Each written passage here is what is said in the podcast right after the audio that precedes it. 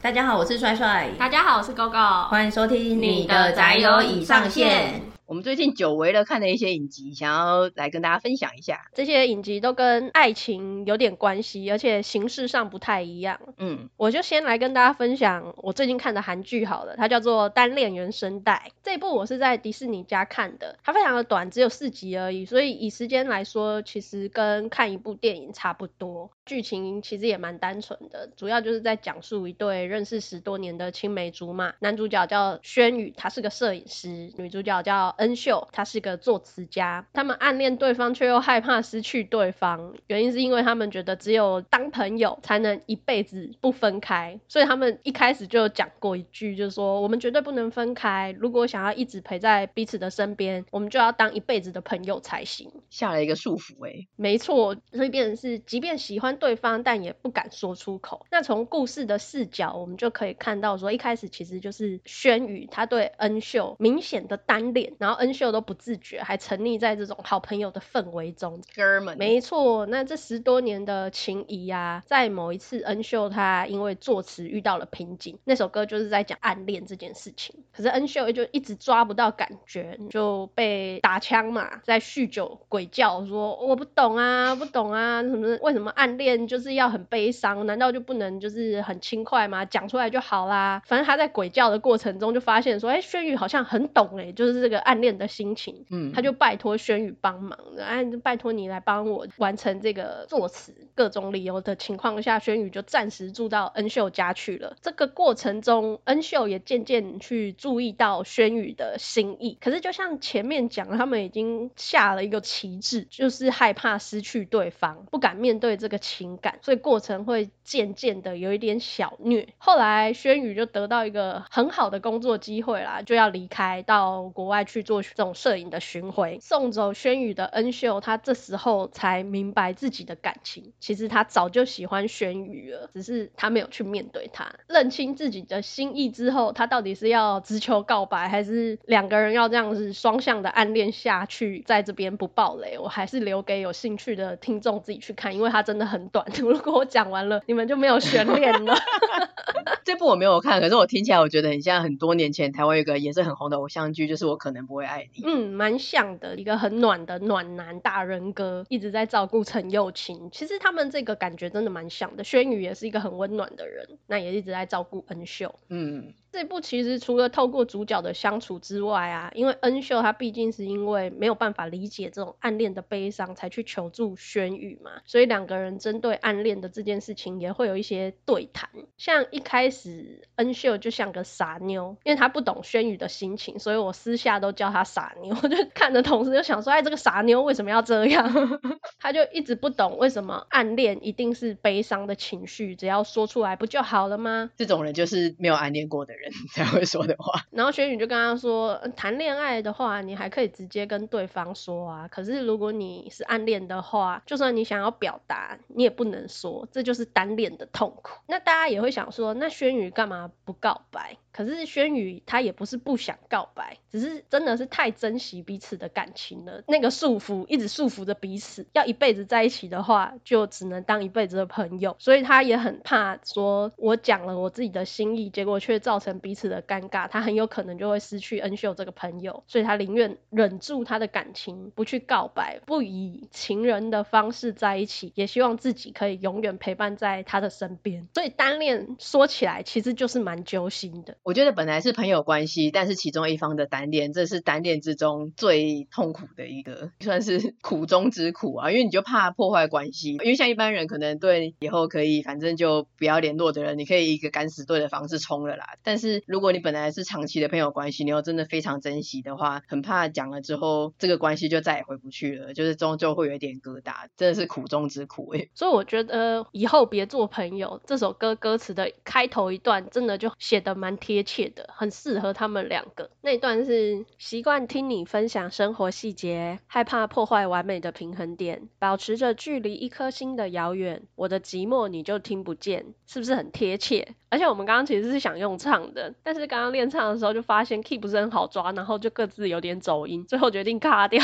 用念的比较干脆。对啊，就是跟大家分享一下这一段很适合这一个单恋原声带，它那种单恋的感觉。而且这一部时长不长嘛，然后又微虐微甜，其实它这个单恋过程的那个心境啊、起承转合啊，是蛮完整的。我觉得也蛮适合一些想看恋爱韩剧又怕没时间的听众朋友。嗯嗯嗯，因为这两个小时等于是看一部恋爱电影而已。那我个人的话，我最近则是在 Netflix 上面看的一个叫《恋爱休课》的，恋爱就是恋爱，然后休课就是修一堂课那个休课。我觉得它算是异军突起的黑马吧，因为其实我平常都会关注每个月的 Netflix 啊，或是 Disney Plus 的新片介绍，但其其实我没有看到这一部。这一部很像是四月左右吧，上架了以后才渐渐的好评传开来。它是一部英国的青春校园爱情剧，而且它其实也是一个漫改的作品，但是它漫改的是英国漫画家的网络漫画原著，跟我们平常比较熟悉的日系的比较不一样。它的背景是设定在男子高校，主角是一个平凡的高一生查理，头发很卷，不矮啊，但是偏瘦。在新学期换班级跟座位的时候，我不知道英国的学制，他们可能有导师班制度之类的，他们会把不同年级的人有一堂课会是同一班，混合的就对了。对对对，然后就换位置跟橄榄球校队一个高二的学长，明星球员叫做 Nick 的坐在隔壁。那后来 Charlie 在上体育课的时候，正好 Nick 就看见他跑步很快，然后橄榄球队缺一个替补，他们正好现在就是嘟嘟好，但是规定是一定要有个替补，他们才能去参赛，所以他就邀请他加入橄榄球队。嗯，那这个主角 Charlie 啊，他有个对象，他是高二的学长 Ben，Ben 平常会传私讯给 Charlie，就约他在学校的某个隐秘的角落碰面，看到他就会摸他、亲他之类的卡来出来。可是平常在学校就装不认识，甚至态度是有一点恶劣，就是很像恐同的样子。嗯，因为他们很像是那种直升的学校。Charlie 在国三的时候被出轨，所以因此大家几乎全校都知道他是 gay，而且也是有一段时间被霸凌的蛮严重的。所以他是能够体会 Ben 他不想要出轨，或者其实他也不是很确定自己的性向，还在摸索中，不想要公开这一点，其实他是没有怪他。可是 Ben 的问题是在说，他就很不在乎查理的感受，在走廊上遇到之类的，就会好像装作很轻蔑啊，甚至有的时候会用羞辱的言辞。其实就是之前很红的那个名词叫做煤气灯操纵，就说你也只有我愿意跟你在一起啊，那没朋友啊，大家都讨厌你啊，然后就去跟他维持这种很不健康的关系啦。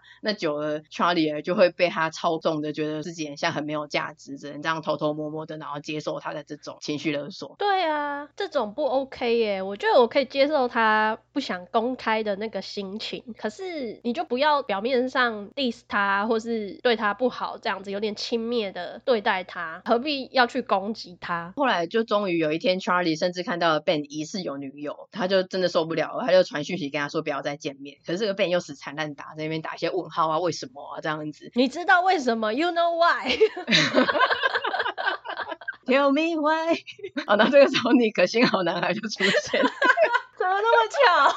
？Charlie 啊，他就人蛮好的，他就想说这很烦，然后一直死缠烂打，就跟他去讲清楚，所以他就是赴约，然后就就被他纠缠，甚至强吻。Nick 他就有注意到说，哎，Charlie 怎么走去一个学校的角落，他就有看到，他就把那一个 Ben 这样揪开来，帮他解围。嗯嗯嗯，Nick 打得好哎，果然这时候就是新好男孩就是要出现，他担当起这个名号。他确定是新好男孩的吗？会不会是 Backstreet Boy？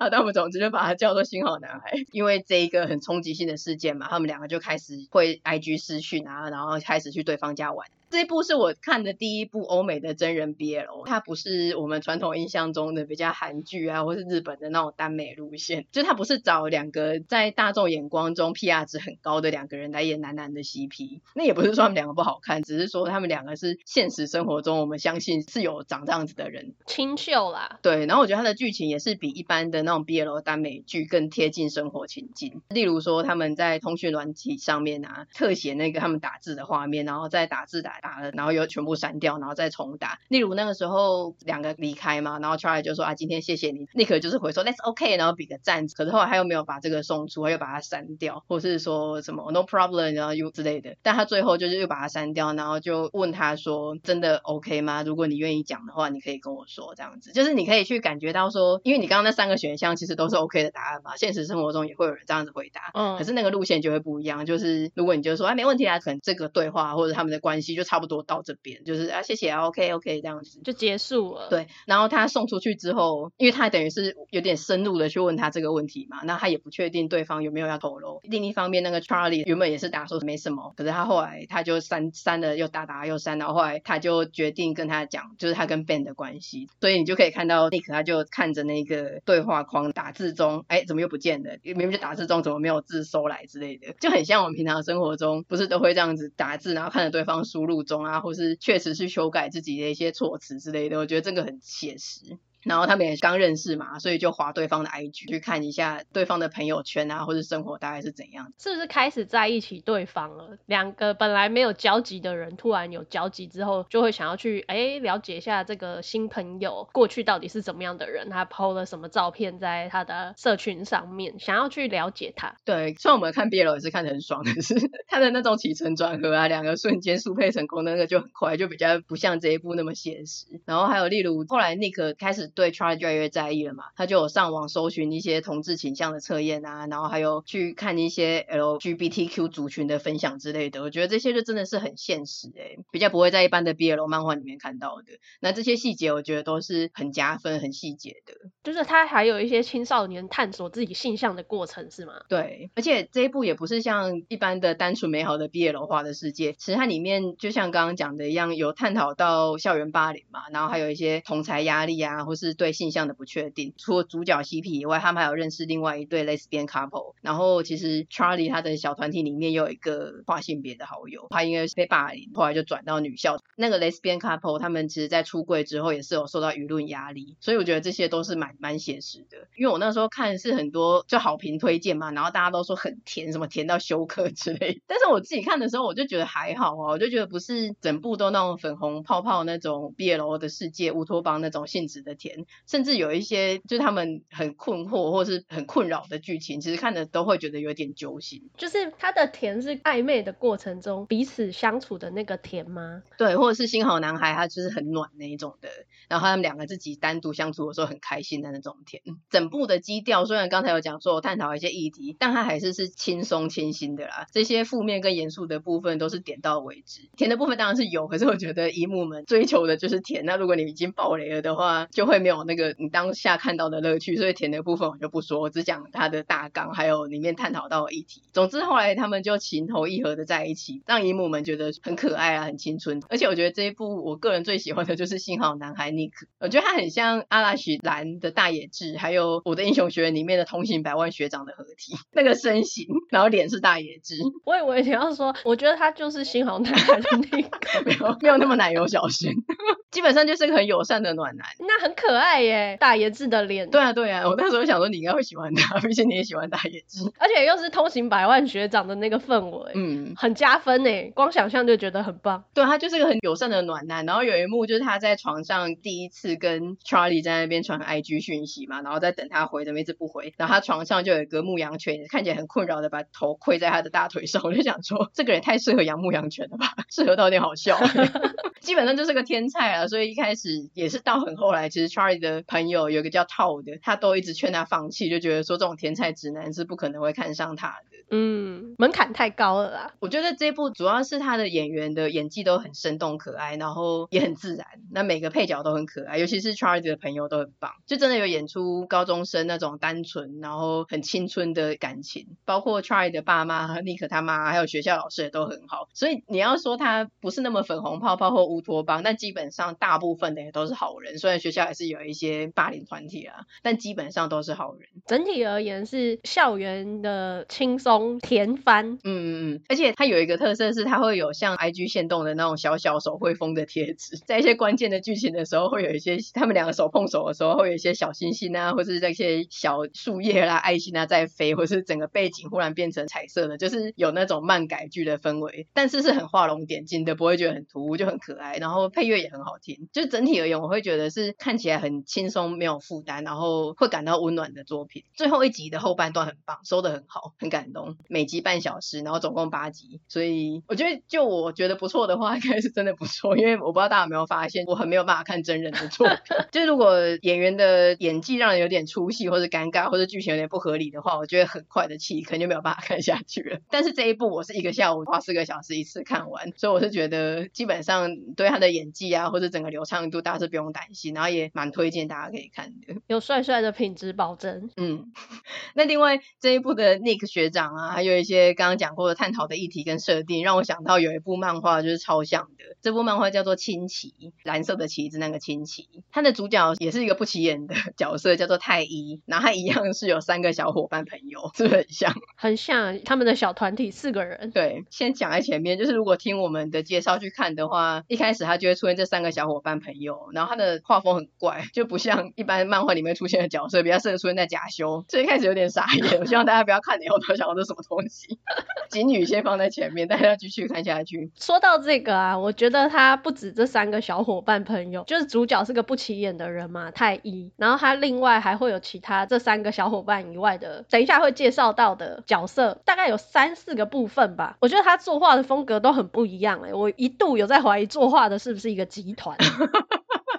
每个人画一个角色的那种感觉，但我也觉得这个很妙，对 不对？这个差异度很大哎。主要是这三个小伙伴特奇怪，其他的就对有点不是非常的一样，但是还 OK。这三个真的蛮妙的。可是等一下会讲到的陶真跟他们也不在同一个次元，我觉得很有趣。好，那他的漫画第一页是主角的内心自白，就是刚刚讲到那个太医，他就说是好友还是恋人，只能选一个的救急选择。然后那个时候就想说，现在是要唱左右为难吗？可是。下一句他就马上说两个他都没有跟他无关，但是你之后看你就会发现这边埋下一个伏笔。反正故事一开始就是太一跟他的小学同学，然后也是现在高中的校园胜利组，一百八十九公分的阳光男孩，那也是棒球队的王牌陶真。他们在高三分班的时候再次的分到同一班，虽然他们小学的时候很好，可是近年来就没有什么交流。可是因为有缘分到同一班嘛，然后个性本来就很阳光开朗的陶真就很热络的跟太一互动。那这一次的分班，同班还有一个以前没有同班过的角色是气质有点像仓鼠那种比较内向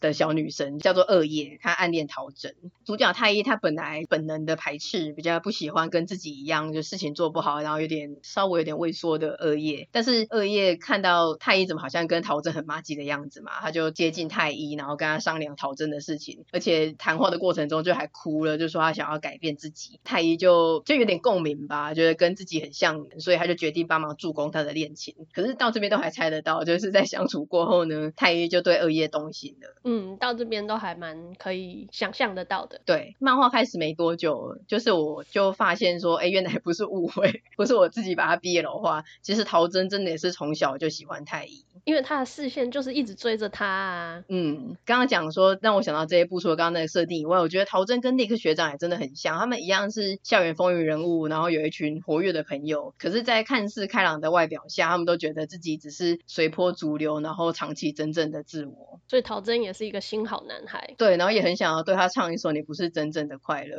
找一个管弦乐团来，超级啊！对，然后就看陶真隐瞒他对太一的感情，其实是有点揪心，因为陶真真的是个新好男孩，一开始对他的好感度就很高，然后就很希望陶真能够幸福。没错，对不对？真的，我那时候发现的时候，我就想说啊，早就知道你喜欢他了，可是你怎么这么善良啊？那种感情，尤其是当他真的说出口的那个。瞬间真的很想要他能够幸福，好真真的是让人好感度加满的一个角色，就很喜欢他。可是你也不能因为你很喜欢这个角色，你就希望他呃心想事成嘛？对，因为你还是要看太一的选择，而且因为他喜欢二叶，那二叶也是个好女孩啊。对，嗯，所以我觉得很痛苦诶，就是三角关系一定至少有一个人受伤嘛，那最惨的状况可能是三个人都不好过这样子。所以这部的一开始，其实它的基调就是有点三角恋，可是也不是那种普通的少女漫画，哇那很无聊的三角恋。其实它跟恋爱修课很像的地方是，它有关于自我认同，还有性向、人际相处都有一些探讨，甚至它是更深入的，它有一些很棒的辩证跟讨论。有两段我特别印象深刻，第一个是二叶有一个女生的好朋友，同学校的叫做真诚，她对她自己跟别人不一样感到很困惑。她的不一样其实也是性向方面的，而且她不是对她自己的性向有罪恶感，她是对于她没有办法跟二叶坦白而罪恶感，像自己也是戴着一个面具去跟一个很真诚跟你相处的人相处。然后她其实也是有试着去跟男生交往，可是都不了了之，因为她虽然是一个有个性的女孩，但她自己知道其实跟别人不一样是很辛苦的，她也不是很想要去走一条荆棘之路，然后她也不想要给自己或是别人，尤其是她在乎的人，特别是二爷造成的不愉快的回忆。其实她本质上是很善良的，都很替人着想。我觉得在这部作品的每一个人，他们都不坏耶，虽然他们是连狗都闲的高中生，但是。本质都不坏，对。然后有一段他就真的很困扰嘛，然后那个时候他就正好遇到一个成熟的大姐姐，就是陶真的大嫂啦，因为算是一个不相关的人，他就隐晦的讲自己的事情。然后那个大嫂就跟他讲说，他觉得虽然迎合别人也是很重要的，可是每一个人都是不同的，所以你你要迎合你迎合不完啊，每一个人不可能是完全一致的啊。就算你牺牲自己、委屈自己去迎合对方，但对另外一个人来说，你们还是不一致的啊。那世界上人这么多，你无论怎么做，一定都会有不理解。你不喜欢你的人，相对的也会有完全不介意跟你非常意气相投的人，所以他给他的建议或者他的想法就是说，你就去选择自己认定的最好的解答就好了。那对方会怎么去评价你的行为、你的选择，那是对方的问题。不管对方是你多么亲密的人，啊，或者是不管你多么的困扰、付出多少，可是其实对你来说都是无能为力的啊，你没有办法去改变别人的想法，所以你还是去做你自己真正在意的事情，思考要怎么样才可以让你继续往前走。者是你就有一天你觉得说，我真的太累了，我不想要再想这些问题，那不要想也是一个做法。总之就是看你的心，你想怎么做就怎么做。我觉得这段很棒诶。其实算是心灵鸡汤吗？我记得有一个很常出现的，他就是说你不能讨好所有的人，所以你至少要讨好自己，或是只在乎那些在乎我们的人。嗯，不要被其他人的不相干的眼光给影响了。我觉得那句蛮好的，不要想讨好所有的人，不是每个人都会喜欢你。然后还有一段但是。陶真后来在文化祭的时候，他就跟朋友圈有一个女生在空教室独处，然后那个女生也是个好女孩啊，然后她一直喜欢陶真，可是陶真没有办法接受她，那她之前就是打哈哈过去，后来那个女生就跟她认真的表白，然后还有分享一些内心话，所以陶真就是也真诚的回应她嘛，她就终于讲出没有跟任何人讲过的秘密，她就说她喜欢的人是太一，正好被另外一个来找他们的男性友人建筑听到，然后他就冲进去质疑陶真，那甚至后来就扭打，导致整件事情在学校就传开来，被迫公开出柜。对啊，其实他们本来就都是好朋友，所以他们就有除了陶真跟跟他表白那个女生以外，他们那一群的另外四个人就有找了太医一起去讨论，就是这件事情怎么办，然后未来要怎么跟陶真相处之类的。里面那两个女生就是比较知道这种多元现象，她就觉得说这个建筑 脑子有洞，嗯，对，因为他是建筑就说我不了解啊，为什么男生会喜欢男的？然后那个女生就跟他讲说，说实在，你的价值观如何，到底真的是完全无所谓，也就又如何？你为什么自己想不通，你就去否定别人？你想不通，只是因为你自己笨而已。你觉得讨厌，你不想要理解，不想要知道，你就是因为这种想法，根本就还没有尝试去理解别人，就是说不是吧，不行吧，然后就完全就是说啊，不能理解，放弃，这样子很奇怪，为什么你要这样子？喜欢一个人又有什么错？你还不是因为他也暗恋那个跟陶真表白的女生，这就是自发的情感啊，跟性别又没有关系。讨厌是你自己的事情，你干嘛去伤害别人，然后还跟别人说哦，我讨厌，我讨厌，闭嘴啊你！其实我那时候看到这段的时候，我觉得这个女生讲的很好，因为我觉得我自己也是类似的想法，可是我没有办法这么理性的或者有条理的去阐述，然后不带情绪性这样子的去逐点剖析。所以我一开始觉得说，哎，讲的很好，可是没想到他讲完之后，他们的另外一个朋友就说，可是你现在做的不是跟建筑做的一样吗？因为你也不理解建筑为什么会有这种想法，所以就是揪着他的价值观去攻击他。那说到底，建筑去攻击陶真，跟你们现在在攻击建筑，其实不是是一一样的嘛？你们就好像以正义的一方自居，然后去无视建筑的想法，跟他也是很自然的感情。然后我就觉得说，哦，真的，我好像也同时被当头棒喝。就我一方面觉得女儿讲的很好，但是一方面他们朋友讲完说，哎，你就觉得你是对的，然后你你一样是用你的价值观去评判另一个人的价值观，你做的事情是一样的，然后觉得说其实他说的真的是对的，哎，这两段我真的超级印象深刻。当初看这部作品的时候，觉得说，哎，应该就是一个青春的三角恋，我没有想象到他会有这么大篇幅的，然后这么有深度的探讨。其实我看到这边的时候，我也是跟你一样的感觉，嗯，就是另外一个男性友人他点出来说，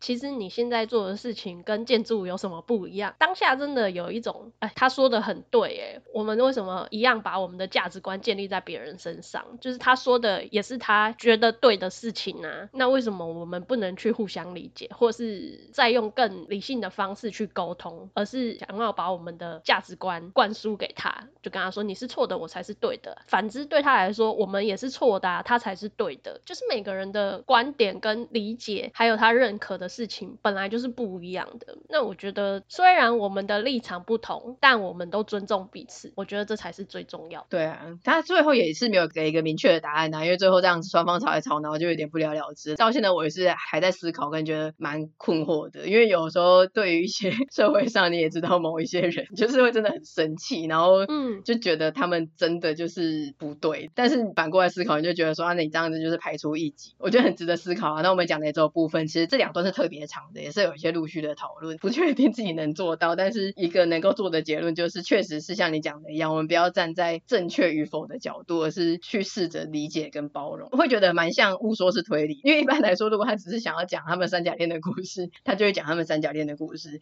可是这这么长的讨论，作者一定是有用意的，感觉他也是想要透过这个故事去传达一下他的想法，真的都是会让人停下来思考。所以这一部的话，就是前面比较一般，前面真的就是他们的三角恋嘛，越看会觉得越有深度，然后也是很青春，后面也会越像误说是推理，是因为话也越来越多，整个版面都会被他们阐述的意见内容给填满，心中只想着说：天啊，好多字！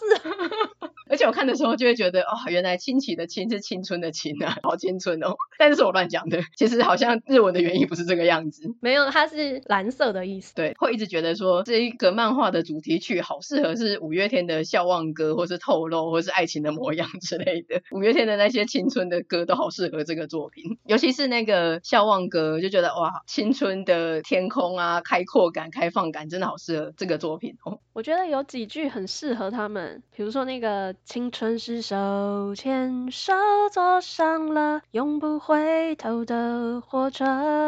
总有一天我们都老了，不会遗憾就 OK 了。还有那个这一生志愿只要平凡快乐，谁说这样不伟大呢？这这个也很像陶真的哥哥对陶真的期望一样。嗯，你只要不要做违法的事情，我只希望你幸福快乐的活着，做你喜欢的事就好了。对啊，然后也很适合像他们高中很青春的时期，然后他们很多冲突嘛，不管是价值观的，甚至这个歌词里面也有说什么自己和自己打一架了，想通想不通，反正就是这样了。可是等你长大过后回头看这一段呢，都会觉得。是个青春啊，反正我们就是走向未来，就是很很青春的、很可爱的，然后很适合这首歌。反正不会遗憾就 OK 了啦。对对对，想起来甚至还会笑呢。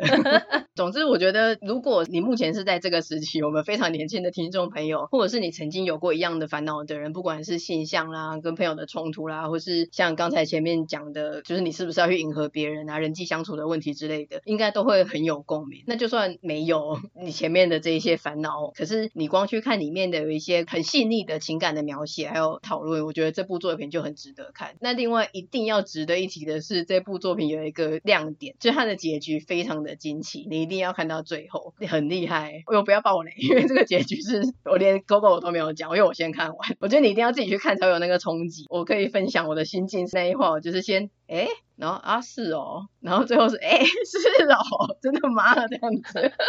大概是三阶段的看到一些关键的地方，而且他很厉害的是，短短的一话之中，你会有很多的惊讶，而且他忽然变成第一人称视角，前面好几十话就是正常我们平常看的漫画，他最后一话忽然变第一人称视角，就是有一个人，然后你可以跟着他的视线去看他跟别人对话，然后你一开始你也不知道这个人是谁哦，你从他跟别人对话，你才想到说哦，这个视角应该是来自某一个角色，然后这个角色这样子他。那一天，那走走走走，走到最后，你就知道结局。而且那个视角很厉害，就是它的那个高度是符合那个角色的高度，真实的那个视线的落差的哦，就很厉害。看完的时候就很激动，然后马上上网 Google 看世人的评论，就看大家是不是跟我想的一样吗？是不是这个结局？然后大家的反应怎么样？这样子，我觉得真的也是要看到最后，因为说实在，我本来看一看就觉得，哎，差不多了，大概后面可以想象了，就有点没有想要看完的意思。然后我就跟帅帅有在说这件事情，然后他就说，啊，没有没有，你肯定还是得看到最后，还是要看完比较好。那我就想说，哦，好吧，既然你都这样说，我就是看一下好了。这时候还有点勉为其难的感觉。但是后来真的看完之后，也是那个反应，因为他的视角就变了，就像他刚刚介绍的，就是变第一人称视角。然后我还在想说，这视角是谁的视角？还在思考，然后慢慢的带到最后，就是像刚刚那个三阶段，诶，是哦。哎，是哦，那 种